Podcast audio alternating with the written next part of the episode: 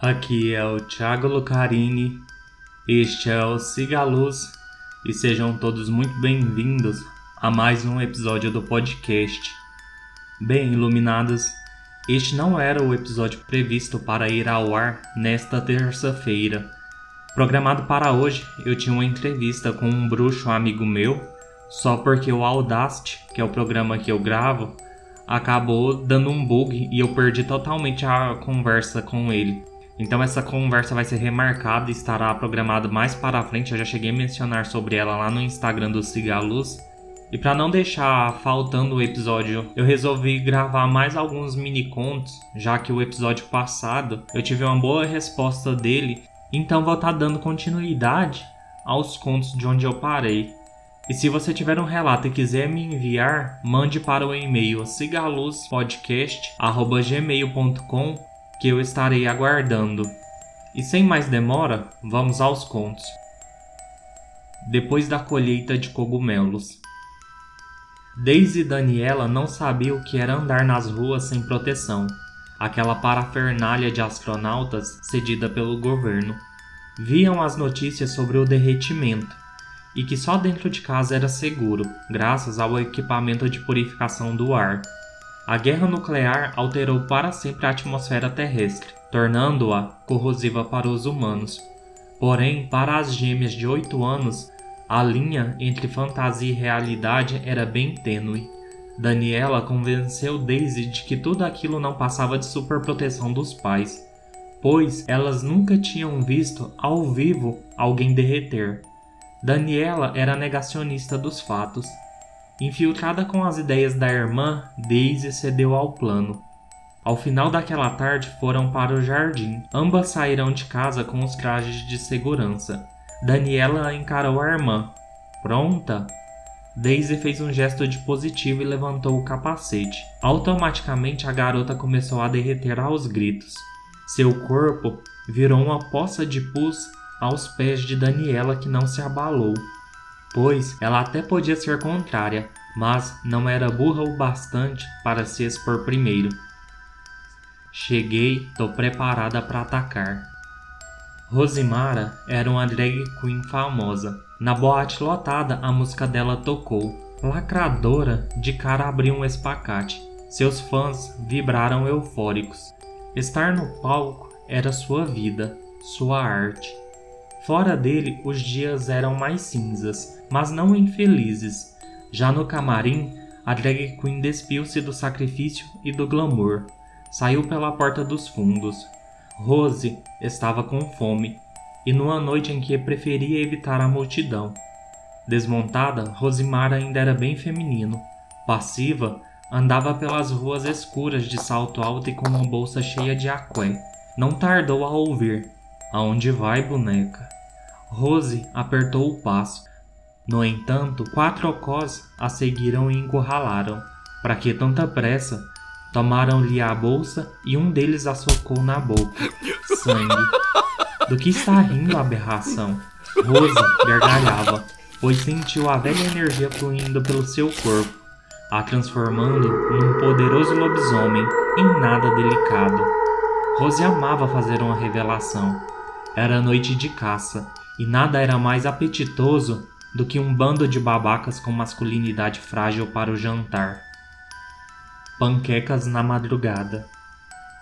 Nani e Cadu levantaram assustados com um choramingo de pantera, a pitbull de estimação. Instantes antes, um forte clarão iluminou toda a região.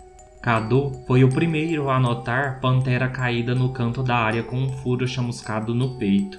Não havia sangue, Nani levou a mão para consolar a cadela, que parou de respirar antes do toque da dona. O casal, atônito e confuso, olhava a cena. Sem chance de se recuperarem do choque, viram o corpo de Pantera começar a ondular com vários calombos.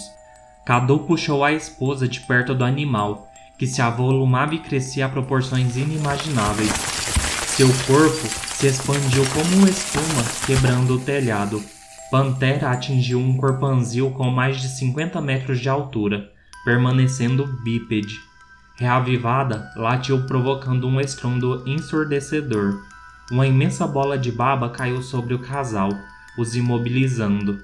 Pantera, achando o equilíbrio, pisoteou a casa, o carro e, sem perceber, também esmagou seus donos indefesos diante do gigantesco desastre. A toca. A pequena aranha peluda em sua teia permanecia há dias no canto do teto. Glace Kelly, deitada na cama para a cesta, encarava o aracnídeo. Tinha medo, porém faltava coragem para retirá-la dali. Quando acordou, percebeu que a aranha não estava mais no seu lugar habitual. Talvez, enfim, tivesse ido embora procurar um jardim. Glace Kelly sentiu uma coceira no ouvido direito. Foi ao banheiro e pegou um cotonete.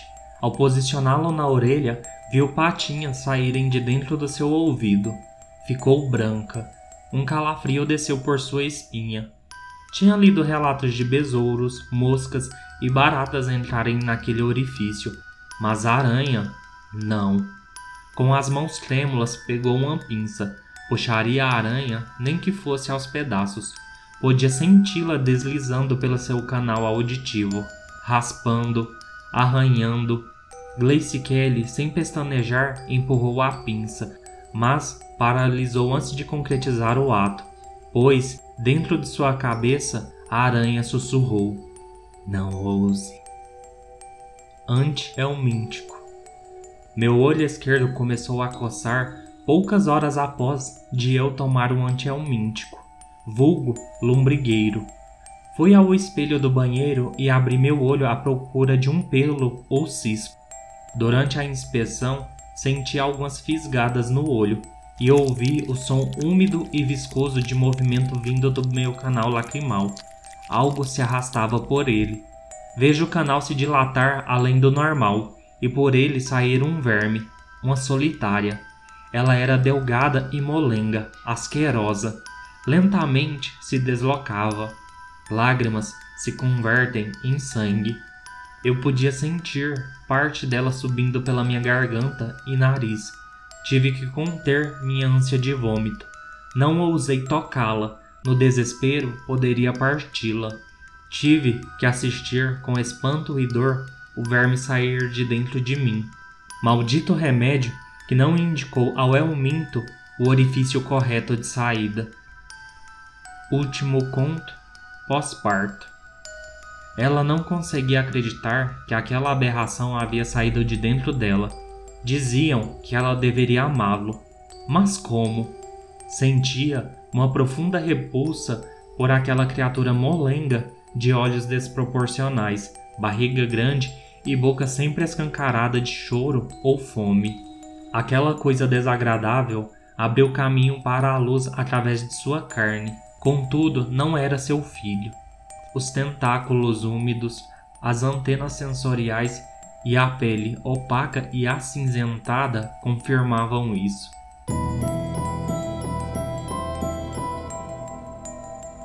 Bem, iluminados, este foi o episódio de hoje. Eu gravei para não deixar vocês com a falta de um episódio na semana. No mais, curtam, comentem, compartilhem o podcast Divulguem nas suas redes sociais, avaliem o podcast nos seus agregadores de preferência e sigam também. No mais, fiquem todos bem e siga a luz.